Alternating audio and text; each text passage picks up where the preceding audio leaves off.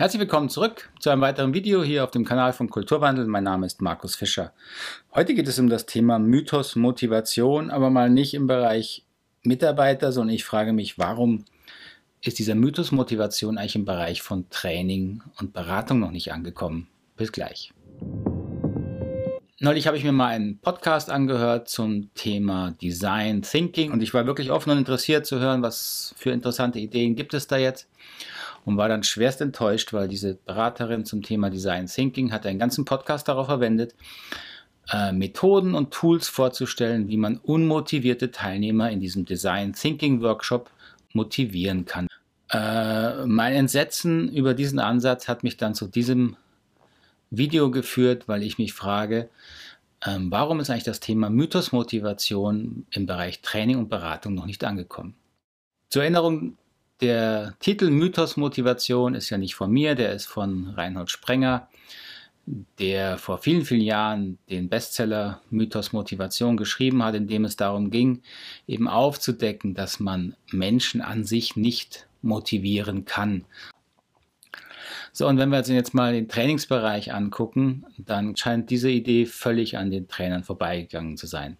So, da wird versucht, unmotivierte Mitarbeiter zu motivieren. Ein typisches Beispiel ist Gruppendruck erzeugen. Wenn ich in einer Gruppe von zwölf Leuten schaffe, sieben, acht dazu zu überreden, irgendwelche Gruppenspielchen mitzumachen, äh, dann schaffe ich es auch die letzten drei noch, beziehungsweise die letzten drei schaffen es dann nicht zu sagen, also ich habe eigentlich überhaupt keine Lust auf solche dämlichen Spielchen, sondern die machen halt dann mit.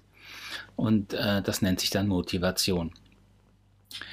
Äh, Ähnliches gilt für das ganze Thema Struktur, dass man vorgibt, wann Pausen sind, wann Menschen die Pause zu gehen haben.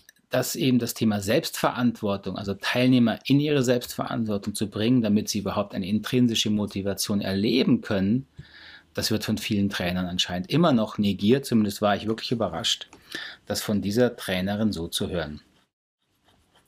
So, wie schafft man denn intrinsische Motivation, auch im Training? das schafft man eben nicht. Man kann intrinsische Motivation nicht schaffen oder erzeugen. Man kann nur äh, eine Haltung vermitteln und einen Raum halten, also einen, einen sicheren Rahmen schaffen, dass Menschen, Teilnehmer sich sicher fühlen, auch keine Lust zu haben, irgendwelche Spielchen mitzumachen. Ich persönlich mache keine Spielchen in meinen Seminaren, äh, weil ich selber irgendwann festgestellt habe, mir machen die eigentlich keinen Spaß. Ich mache die nur aus Unsicherheit, weil ich dachte, das machen alle Trainer ähm, so intrinsische Motivation kann man nicht machen. Man kann nur verhindern, dass sie kaputt geht. Also man muss Sicherheit schaffen. Man muss Menschen akzeptieren, so wie sie sind, auch wenn sie keine Lust haben, ihnen Freiheiten geben. Warum sollen Teilnehmer nicht gehen, wenn er keine Lust hat, eine Übung mitzumachen oder ein Gespräch mitzumachen? Warum soll er nicht Pause machen? Warum müssen überhaupt alle gleichzeitig Pause machen? Macht teilweise Sinn, kann man sich darauf einigen in der Gruppe, aber man muss nicht als Trainer vorgeben, wir machen jetzt um 10.30 Uhr Pause. Also es gibt viele, viele äh, Ansätze, wie man intrinsische Motivation halten und verstärken kann, aber man kann sie nicht sozusagen ersetzen durch extrinsische Motivation, was wohl noch in vielen Trainings versucht wird. Das nur als kurzer Ausflug äh, in den Bereich der Motivation im Bereich Training. Wenn Sie damit Erfahrung haben, sei es als Teilnehmer, sei es als Trainer, würde mich sehr interessieren. Schreiben Sie mir doch einen Kommentar unten unter das Video. Ich freue mich auf das nächste Video, wenn ich Sie wiedersehen darf. Bis zum nächsten Mal. Alles Gute. Tschüss.